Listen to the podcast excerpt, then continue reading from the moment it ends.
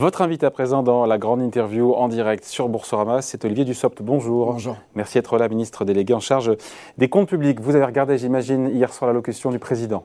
Bien sûr. Est-ce que vous avez noté, repéré cette petite coquille, cette petite erreur qu'il a commise à propos notamment du déficit public? Pourquoi donc? Vous l'avez vu ou pas? Je Vous l'avez pense pas repéré? qu'il ait commis d'erreur. mais Il a dit nous serons cette année, le déficit sera en dessous, C'est en 2022. inférieur à 5% du PIB cette en- année. C'est en 2022. Voilà, donc vous C'est l'aviez en noté. 2022 et nous avons un déficit qui a euh, démontré. Donc c'est bien une coquille. une coquille. Le déficit a illustré euh, la, la crise que nous avons traversée, avec plus de 9% de déficit en 2020. En 2021, nous serons autour de 8%, Oui. avec euh, une année de crise, une année particulière. Et en 2022, nous allons revenir à un peu moins de 5%, ce qui est la démonstration que nous avons un, un chemin de, de normalisation, de, de retour à la normale en matière de finances publiques. La démonstration aussi que ce qu'on a fait pendant cette crise et après, le soutien à l'économie, le soutien aux entreprises, le plan de relance, permet aujourd'hui d'avoir une croissance suffisamment forte pour à la fois financer nos priorités et réduire progressivement le déficit, ce qui est plutôt une bonne nouvelle. Alors sur la croissance, justement, le président qui a ré- réaffirmé hier que notre croissance allait dépasser les 6% euh, cette année pour le coup. Alors ça évidemment c'est vrai. D'ailleurs vous tablez donc euh, prévision du gouvernement, c'est 6,25% euh, pour cette année. Mais on, on sent bien qu'on devrait a priori faire plus. L'acquis de croissance donc est de 6,6%, à supposer qu'on fasse 0% de croissance euh, au quatrième trimestre. Quand on écoute la Banque de France qui voit plutôt 0,75% au quatrième trimestre, euh, on se dit qu'on sera a priori autour, ce qui est la prévision du FMI d'ailleurs, plutôt autour de 6,7% de croissance. Est-ce que vous êtes d'accord avec mon raisonnement? Ça, ça serait une très bonne nouvelle. Ce serait une Vous très bonne nouvelle et, et, et c'est fait partie des prévisions, des, Bah, Ça fait un des demi point de PIB en plus. Quoi, que, hein. que nous regardons. Depuis le début du quinquennat, et, et plus encore avec la crise, nous avons toujours observé une attitude de prudence. Ouais. D'ailleurs, le, Haut Conseil des finances publiques a toujours considéré nos, nos hypothèses de travail Alors, comme plausibles mais prudentes, et, et nous restons sur cette ligne de prudence. Lorsque j'ai présenté avec, avec Bruno Le Maire le projet de loi de finances pour 2022, au, au moment, euh, au- à la fin du mois de septembre, nous étions sur une perspective de croissance 2021 de, de 6%. Je présenterai cet après-midi à l'Assemblée nationale le projet de loi de finances rectificative pour 2021 pour euh, aménager les crédits, euh, mieux les répartir en fin de gestion, tenir compte de l'année, avec cette hypothèse de, de 6,25%. 6,25% étant l'hypothèse que nous avons transmise au Conseil des finances publiques avant que l'INSEE, avant que le FMI et avant que la Banque de France ne, ne publie des, pré- des prévisions Ouais, qui oui. sont euh, effectivement meilleures. Si ces prévisions s'avèrent euh, vraies, et si euh, la France connaît une croissance à 6,5, 6,6, peut-être 6,7. 6,7%. Sûrement. ouais. D'abord, ça serait une très bonne nouvelle. Ça serait une bonne nouvelle pour l'économie, une bonne nouvelle pour l'emploi.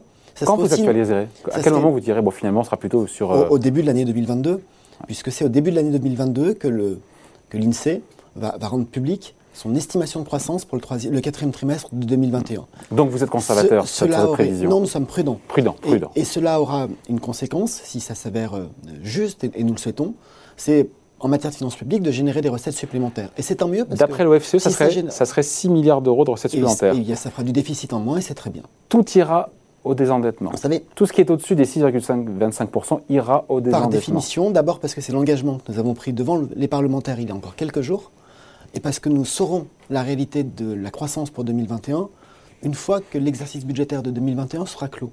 Et donc, si nous constatons des recettes supérieures à ce que nous avons dans nos prévisions, par définition, ça permettra de réduire le déficit. Et c'est une bonne nouvelle aussi.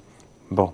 Le montant de. Enfin, le surcroît de recettes fiscales en 2021 qui n'a pas été budgété parce que la croissance est plus forte que ce qui était attendu. J'ai lu plein de chiffres parce qu'il y a plus de recettes euh, d'impôt sur le revenu, de TVA euh, ou, ou autre, ou d'impôt sur les sociétés. Euh, J'ai lu ce chiffre de 10 milliards d'euros. C'est à peu près ça, ça l'échelle de correspond à l'année. 2021 plus 2022 ou Non, c'est, euh, le surplus prévisionnel de recettes entre ce que nous avions imaginé début 2021 et ce que nous allons constater fin 2021. et qui ont été réaffectés. Une partie a été réaffectée à, à des besoins nouveaux, des Voilà. besoins supplémentaires. Nous allons par exemple financer, dans le cadre de la loi de finances rectificative, l'indemnité inflation pour euh, Oui. 3,6 milliards d'euros. Nous allons pouvoir financer C'est pas un peu plus au final? 3,8, c'est 3,6 en, en PLFR et 200 millions d'euros l'année prochaine pour arriver à 3,8. Nous allons financer les 600 millions d'euros du chèque énergie. Oui. Nous mettons aussi euh, beaucoup de moyens pour euh, faciliter la formation des publics les plus éloignés de l'emploi. C'est 1,4 milliard sur euh, deux ans. Donc ça permet de financer ces besoins. Ça permet aussi de tenir la barre en matière de finances publiques. Au début de l'année, la prévision de déficit pour 2021 était à, à 9% et nous serons autour de 8%. C'est aussi la démonstration que grâce à la croissance, mais grâce aussi à une gestion rigoureuse des dépenses ordinaires, nous arrivons d'une part à financer des nouveaux besoins, à financer des priorités et à réduire le déficit un peu plus vite que 10 prévu. sur ces 10 milliards, combien ont été affectés au désendettement? Je, comme si, si, je fais un, calcul rapide, entre 5 et 6 milliards. Entre 5 et 6 milliards. Mais désormais, tout ce qui est au-delà de 6-25% de croissance permettra de réduire le 100% ira à la réduction du déficit. Vous mentionniez, euh, Didier Dussopt, euh, le Haut Conseil des finances publiques euh, sur votre prévision de croissance, qui globalement dit que vous êtes dans, dans, les clous. En revanche, il déplore, ce Conseil, l'absence de réel effort pour assainir les comptes publics. Cette critique sur, les, sur la dérive budgétaire, vous, ça, vous l'entendez pas, vous voulez pas l'entendre? Ce n'est pas, la, pas la question de ne pas l'entendre, c'est que nous considérons qu'elle n'est pas fondée. Hum. Elle n'est pas fondée car lorsque je regarde l'exercice 2021, nous approchons de la fin, il y a dans le budget de l'État pour 2021 à la fois des, crédits qui sont liés à la relance, que nous mettons en œuvre comme nous l'avions prévu. Il y a des crédits qui sont prévus pour euh, répondre aux aides d'urgence, mmh. le fonds de solidarité, l'activité partielle, parce que l'activité économique a été plus forte que prévu et la reprise plus importante que prévu. Nous ne, consommons, nous ne consommons pas tous ces crédits. Et je proposerai cet après-midi aux députés d'annuler 2 milliards d'euros sur ces crédits, car nous savons que nous n'en aurons pas besoin. Et puis, il y a tout ce qui relève des dépenses ordinaires, qu'on appelle la norme de dépenses pilotables, pour reprendre le terme le plus, mmh. le plus technique. Cette norme de dépenses pilotables, était, au début de l'année 2021, à 290,5 milliards d'euros. À l'exception de l'indemnité inflation pour 3,6 milliards mm. et, de quelques compensations à des opérateurs qui sont liés à la crise et que nous ne pouvons pas inscrire dans les mesures d'urgence, mais qui sont liés à la crise, nous tenons cette norme de dépenses. C'est-à-dire que les dépenses ordinaires de l'État sont pilotées et ne progressent pas. Alors pourquoi le Conseil des finances publiques J'imagine que le Conseil, qui, est libre de son avis, souhaiterait que nous allions plus vite en matière de redressement des comptes ah, publics. Notre objectif n'est pas celui-ci. En, 2010, lors de la dernière grande crise économique, il y a deux erreurs qui ont été commises dont nous avons su tirer expérience. La première erreur, c'est de ne pas avoir suffisamment financé l'activité partielle. Hmm. Or, quand on finance l'activité partielle... Ce qu'avaient fait les Allemands à l'époque. Ce qu'avaient fait les Allemands à l'époque, ça leur avait réussi. Quand on finance l'activité partielle, on permet aux entreprises de garder les compétences dans l'entreprise. C'est une des conditions du redémarrage. De la même manière que les prêts garantis par l'État et le Fonds de solidarité garantissent la trésorerie et le maintien du tissu productif. Et ça explique aussi le fort redémarrage. La deuxième erreur qui a été faite, c'est de vouloir redresser les comptes publics trop rapidement. Trop rapidement, c'est un choc fiscal sur les ménages aussi, hein, en 2010 hein. et c'est un choc fiscal sur les entreprises et sur les travailleurs en 2012-2013. Ces deux chocs fiscaux, avec une progression euh, de la pression fiscale, ça s'est traduit par une absence de croissance, par un chômage à 10%, et ça n'a pas empêché la dette de progresser. Donc les, enseignements ont été tirés. Nous faisons un choix inverse. Nous allons euh, évidemment redresser les comptes publics, mais progressivement, parce que nous considérons qu'il faut de la croissance pour redresser les comptes publics. C'est ce que nous faisons. Et nous sommes très heureux, je, suis très heureux de constater que le quoi qu'il en coûte, pour reprendre cette expression, permet aux entreprises aujourd'hui de redémarrer et permet à la France d'avoir le taux de croissance le plus important en Europe. Oui. Qui vient après un taux de décroissance 2020 qui, était, qui était important aussi, un peu moins que ce que nous avions imaginé, puisque... c'est moins 8, moins 8 2000 sur 2020. C'est moins 8, alors que, rappelez-vous, à peu près à la même époque, nous craignions encore une, une récession autour de moins 10%. Ouais. Euh, qu'est-ce que vous répondez en 30 secondes après on passe à l'inflation à Valérie Pécresse qui crie à tout bout de champ que vous avez cramé la caisse avec toutes les annonces Je me rappelle de Valérie Pécresse qui, euh, en 2020, exigeait qui des, place, hein, des milliards et des milliards d'euros pour euh, compenser les pertes de recettes d'Île-de-France Mobilité, le, syndicat de transport. Elle a obtenu 1,4 milliard en 2020, dont 200 millions de subventions et 1,2 milliard d'avances remboursables à des conditions très très avantageuses, un taux zéro, une clause de retour à bonne fortune. Et elle demandait encore 1,4 milliard pour 2021. Et cet après-midi, je proposerai au Parlement, parce que nous sommes responsables et que nous accompagnons les transports, d'aider Île-de-France Mobilité avec une avance remboursable de 800 millions d'euros. C'est facile de dire cramer la caisse d'un côté, quand de l'autre côté, vous multipliez les courriers et les appels pour demander à l'État toujours plus d'argent. Il y a une petite contradiction, mais ce n'est pas la seule tous les responsables de l'opposition, tous, à droite comme à gauche, nous reprochent de ne pas assez euh, redresser les comptes publics, de ne pas aller assez vite dans l'appurement de la dette, et il ne se passe pas une heure au Parlement, j'y suis beaucoup en ce moment pour les lois de finances, sans qu'ils proposent des dépenses nouvelles. Voilà, chercher la cohérence, c'est ça hein. Exactement. C'est la politique, ça aussi. Bon, bref, l'inflation qui accélère toujours en France, il faut en parler. 2,6% en octobre, les prix grimpent tous les mois un peu plus Est-ce que tout ça va trop vite? Parce que, apparemment, même il n'y a pas seulement, encore une fois, les matières premières, euh, même dans les services aussi, les prix accélèrent. Il y a une accélération sur ce, troisième, ce quatrième trimestre, et on regarde aussi l'inflation à l'échelle d'une année, donc elle est mm. évidemment un peu moins importante. Nous, considérons et nous craignons en même temps que cette poussée inflationniste ait, vocation à, durer au moins quelques mois. Qu'elle soit plus forte et qu'elle dure plus longtemps. C'est ça votre crainte aujourd'hui? Au moins jusqu'à fin 2022. Et, et ce que nous, nous notons, c'est qu'elle accompagne, et c'est finalement assez logique, une période de reprise mondiale qui est très forte, qui, ça se traduit par des, tensions, notamment sur les matières premières. Ça se traduit aussi dans certains pays, je pense aux États-Unis, par des tensions assez fortes sur les, niveaux de salaire. Que faisons-nous face à cela? D'abord, nous, protégeons les plus fragiles. c'est l'objectif du chèque énergie. Le chèque énergie, c'est environ 300 euros par an en moyenne. sur les, pardonnez-moi, c'est un peu plus de 150 euros par ménage. Je, je, dis une bêtise. Versé au mois de mars, nous ajoutons 100 euros au cours du mois de décembre et les mêmes ménages percevront à nouveau 150 euros en moyenne au mois de mars 2022. Ça représente 600 millions d'euros au bénéfice d'un peu plus de 5,8 millions de ménages. Nous avons pris des dispositions pour euh, plafonner l'augmentation de l'électricité à 4% pendant tout l'hiver et plafonner euh, le gaz au même, au même montant que celui du mois d'octobre. Cela représente des milliards d'euros que l'État engage à l'échelle d'une année pour protéger les Français et les protéger notamment pour l'accès à l'énergie. Et puis nous, avons mis en place, nous mettons en place cette indemnité inflation. Il y a d'autres réponses qui doivent être apportées. Nous sommes nombreux, euh, Bruno Le Maire, moi-même, le Premier ministre, à avoir aussi dit combien nous comptons sur les discussions de branche, les accords de branche, pour faire en sorte que là où il y a tension, là où il y a pénurie de manœuvre, il puisse aussi y avoir des revalorisations dans le cadre du dialogue social. Mais qu'est-ce qu'on dit aux Français, aux 75% de Français qui estiment que leur pouvoir d'achat a diminué depuis un an? Sondage Odoxa pour Groupama. Alors, nous, savons qu'il y a un, décalage entre euh, la réalité du pouvoir d'achat et le ressenti. Euh, je le sais pertinemment, le, pouvoir d'achat augmente en moyenne de 1,7% par an depuis le début du quinquennat, et euh, mmh. cela représente des gains de pouvoir d'achat pour les ménages français. La difficulté que nous rencontrons, mais c'est une difficulté très classique quand on parle de pouvoir d'achat, que tous les gouvernements ont rencontré, c'est qu'il est plus difficile euh, de faire mesurer dans le quotidien des uns et des autres des augmentations moyennes que l'on constate, que, l'INSEE euh, confirme. Et puis par ailleurs, il y a un autre phénomène qui est important, que France Stratégie a mis en, avant dans un, rapport il y a quelques semaines. Les dépenses incompressibles. Voilà, les dépenses contraintes, préengagées. Elles sont de plusieurs natures. Vous avez des dépenses préengagées autour de l'immobilier, que ce soit un loyer ou un prêt. Vous avez aussi des dépenses contraintes de manière presque sociale. moi, j'ai souvenir de, mon enfance et de mon adolescence. Euh, dans ma famille, nous étions cinq, il y avait un téléphone fixe, et lorsque la facture dépassait quelques dizaines de francs par mois, ça signifiait qu'on l'avait trop utilisé. Aujourd'hui, lorsque vous êtes cinq avec trois adolescents à la maison, c'est au minimum cinq abonnements, plus des, services numériques que vous payez.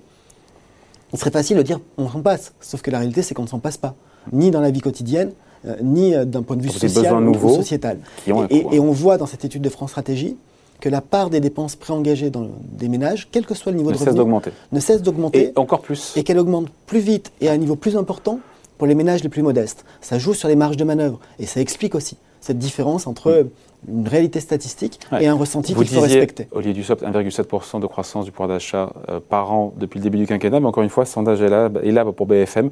57% des Français ont ressenti une baisse du pouvoir d'achat. Pour vous, vous en avez fait suffisamment pour le pouvoir d'achat? La, difficulté, euh, c'est que nous sommes facilement dans une logique qui fait qu'on ne s'arrêterait jamais. Mmh. Euh, on prend des mesures ponctuelles et des mesures de protection. On, revalorise aussi tout ce qui relève du revenu de l'activité. Je, rappelle que c'est ce gouvernement qui, euh, il y a maintenant trois ans, un peu moins de trois ans, a augmenté la prime d'activité de presque 100 euros au niveau du SMIC, c'est ce gouvernement qui a transformé le système de cotisation sociale et ça s'est traduit par 6 milliards d'euros qui bénéficient aux actifs. L'objectif est de revaloriser les revenus du travail. Et, il faut l'accompagner. Il faut y veiller, y compris dans un, moment de croissance comme celui que nous aussi la hausse de la CSG qui, ne passe toujours pas. Qui a, été, qui a été largement compensé par la baisse des cotisations. Très largement, c'est là, c'est cet écart qui, qui explique les 6 milliards d'euros de gains pour euh, les, actifs et, les, foyers d'actifs. Il y a aussi euh, un autre élément qu'il faut pousser, que nous encourageons, c'est euh, faire en sorte que les salariés puissent être associés au, partage des, gains de la croissance. Et c'est la raison pour laquelle nous avons très largement facilité, dans la loi Pacte et depuis, les accords d'intéressement, les accords de participation, parce que c'est aussi une façon de donner du pouvoir d'achat et d'intéresser à la réussite d'une entreprise. Les mesures de pouvoir d'achat, les plus récentes, dans soutien, j'ai lu ce chiffre de 11 ou 12 milliards d'euros débloqués. Euh, pour lutter contre l'inflation, contre les prix de l'énergie. Euh, c'est ça le chiffre en, cumulant le chèque énergie, sur, sur, 2021 le tarifaire qui gèle le gaz, l'électricité, l'indemnité inflation. Sur, on est... sur 2021 et 2022, à l'échelle de, ces deux années, euh, lorsqu'on additionne le, bouclier tarifaire et, le coût que ça représente pour les finances publiques, l'indemnité inflation et le chèque énergie, on arrive sur une dépense d'environ 12 milliards d'euros en, en dépenses à l'échelle de toute l'année 2022 alors même que l'augmentation de la fiscalité que certains nous, reprochent, j'ai entendu des, candidats à l'investiture présidentielle du côté de la droite dire que l'État gagnait de l'argent sur le dos de la crise. Mm. Ces gains de fiscalité liés à l'augmentation du prix de l'énergie, c'est à peu près 4 milliards. Lorsque vous dépensez 12 milliards et que vous en gagnez 4, ah ça fait un gap de 8 milliards, mais au dépend de l'État. Euh. Et, donc il n'y a ni cagnotte, ni euh, possibilité pour l'État de gagner de l'argent sur le dos de la crise énergétique ou, ou de prendre l'argent dans la poche des Français à cause de la crise énergétique. Au contraire, cette, crise des prix de l'énergie, cette augmentation des prix de l'énergie coûte beaucoup plus à l'État qu'elle ne lui rapporte. Olivier Dussopt, une petite question sur le plan France 2030, doté de 34 milliards d'euros annoncé cela quelques semaines par le président de la République. Euh, il y aura une première tranche de 3,4 milliards d'euros en 2022. 3,5. 3,5, soyons précis, vous avez raison. Pourquoi ne pas mis plus le paquet en 2022 On parle d'un plan sur 6 ans, 6 ans 34 milliards, ça fait... Euh, 6 fois 6, ça fait ouais, 5-6 milliards par an. Pourquoi seulement 3,5 milliards en 2022 Pourquoi pas plus d'argent tout de suite si c'est urgent? Parce que vous avez euh, noté qu'en 2022, nous sommes encore dans le plan de relance. Nous avons un plan de relance 2021-2022 qui est doté de 100 milliards d'euros, mm. avec euh, euh, des, moyens importants pour des filières industrielles. Je pense par exemple aux, plus de 6 milliards d'euros du plan de relance consacré à la filière hydrogène, filière que l'on retrouve dans le plan d'investissement. Et donc nous, nous faisons les choses de manière séquencée. Il y a eu la crise et les mesures d'urgence il y a le plan de relance qui fonctionne et, nous aurons, à la fin de l'année 2021, engagé 70 des 100 milliards d'euros du plan de relance. Et puis il y a le plan d'investissement qui vise, lui, à structurer des filières, à, construire des avantages compétitifs. Donc il n'y a pas besoin d'aller plus loin. Et, qui monte progressivement en charge jusqu'à la fin de son, la fin qui est prévue, c'est-à-dire jusqu'à la fin 2030, jusqu'en 2030. Et donc en additionnant le plan de relance, et les premiers éléments du plan d'investissement France 2030, nous avons en 2022 des moyens comme nous n'en avons jamais eu pour soutenir l'investissement. Il va falloir engager la totalité de 3,4 milliards, plus 3,4 ou 3,5 3,4 plus 3,5. Euh, vous avez ah, raison. je vous ai corrigé tout à l'heure. 3,5 milliards, c'est 2,8 milliards euh, de subventions et 700 millions de prises de fonds propres. Et donc nous, nous aurons ces 3,5 milliards plus tous les crédits du plan de relance que nous mettons en œuvre. À savoir combien Il y aura 30 milliards, 30 milliards engagés en, 2022, mais c'est une mise en œuvre progressive, je l'ai dit, 100 milliards, 70 engagés fin 2021, 100 hmm. fin 2022, et un rythme de décaissement au fur et à mesure de la réalisation des opérations. Après, la, la, suite du plan France 2030 dépendra du bon vouloir de la prochaine majorité. Bien sûr, mais j'espère que ce sera la même. Bon le même président de la République, la même majorité, et, la mise en œuvre du plan Il n'est pas encore candidat. Hein. Il n'est pas encore candidat, mais je le souhaite, et, j'attends qu'il le soit pour pouvoir faire campagne et participer, je l'espère, à sa réélection. Euh, vous avez regardé ou pas du tout le débat des, euh, Républicains, le premier débat? Non, j'étais en, séance au Parlement. Il y a des choses prioritaires. non, parce que juste en deux secondes, pour avoir l'avis du ministre des, Comptes Publics, cette euh, proposition de flat tax d'Éric Ciotti, on oublie de, qui ça vient, mais d'une flat tax de 15%. Il en a reparlé lors du premier débat lundi soir sur LCI. En lieu et place flat tax sur les, à la place de l'impôt sur le revenu, une flat tax de 15%. Pour et contre et pourquoi? Contre parce qu'il n'y a rien de progressif à une flat tax sur l'impôt sur le revenu. Le, principe de l'impôt sur le revenu, c'est la progressivité. Donc c'est inégalitaire. C'est inégalitaire. C'est inégalitaire. Juste pour ce motif-là. Mais, c'est le principal. Mais, j'ai entendu, parce que même si je n'ai pas regardé le débat, j'ai eu quelques retours, toutes les propositions sont euh, le plus souvent farfelues. Euh, quand j'entends qu'il faut euh, diviser la TVA par deux, ça signifie, ça signifie tout simplement que l'État se priverait d'au moins 100 milliards, d'euros par an. Il faut nous dire où on les prend. Qui est-ce qu'on supprime comme. quels sont les effectifs de fonction publique Qu'est-ce qu'il y a de farfelu dans les propositions de la droite? Oh, bah, c'était un peu la, course à l'échalote avec Éric Zemmour. Donc, euh, on va aller sur des terrains beaucoup plus politiques. Ce, que, ce, que, je note, c'est la, contradiction totale. Là aussi, pour reprendre l'expression, une course à l'échalote sur le nombre de fonctionnaires à supprimer 150, 250 000. Bientôt, ils seront euh, à 500 000. C'est un sujet glissant quand même pour le gouvernement parce que euh, François Fillon. le président Macron était à 120 000 postes de fonctionnaires supprimés sur le quinquennat. nous avons tenu compte de la réalité. Et au final, il y en a zéro. Des crises. Au final, on a zéro. Pour l'État, pour l'État, nous serons sur un schéma d'emploi à l'équilibre euh, entre le début et la fin du quinquennat. Et sur l'ensemble des administrations. C'est une première. Les collectivités locales ont, supprimé un certain nombre de postes au début. Et au global, euh, quand on agglomère les trois, les trois sphères La fonction publique hospitalière, évidemment, n'est pas concernée par des suppressions de postes. Ça serait une hérésie. Donc je pense qu'à la fin du quinquennat, globalement, nous serons sur quelque chose d'assez équilibré entre le début et la fin du quinquennat en termes d'effectifs de la fonction publique. contre 120 000, encore une fois, qui avait été annoncé en début. C'est pour il y a eu une crise sociale, il y a eu une crise sanitaire. Il faut aussi savoir en tenir compte. Dans les propositions farfelues, on finit là-dessus de la droite en matière économique. Parce que tout n'est pas farfelu quand on voit Michel Barnier qui, qui propose 800 000 apprentis, euh, tout n'est pas non plus. Euh, les impôts de production, les impôts de production. En général, euh, quand ça n'est pas farfelu, c'est ce que nous avons fait. Les 800 000 apprentis, ils sont signés. Euh, l'exonération. Non, on a moins que ça, on est à 500 000. sur les deux années, nous sommes à 800 000. L'exonération des, heures supplémentaires, c'est fait. Donc, la, général, impôts de production, d'aller plus loin. Vous auriez aimé aller, vous, plus loin sur la baisse des impôts de production, plus que les deux fois 10 milliards, si vous aviez les moyens de le faire? Tout à l'heure, vous, vous, me disiez qu'une des candidates disait en permanence qu'on avait cramé, la, caisse. cramé la caisse. Les mêmes vont proposer de, de baisser à nouveau les recettes de l'État sans jamais nous dire comment ils le financent là aussi, euh, euh, renvoyons-les à leur propre contradiction ou à leur propre recherche de cohérence. Voilà, merci d'avoir été avec nous. Olivier Dussopt, donc ministre délégué en charge des comptes publics, invité de la grande interview en direct sur Boursorama. Merci. Merci beaucoup.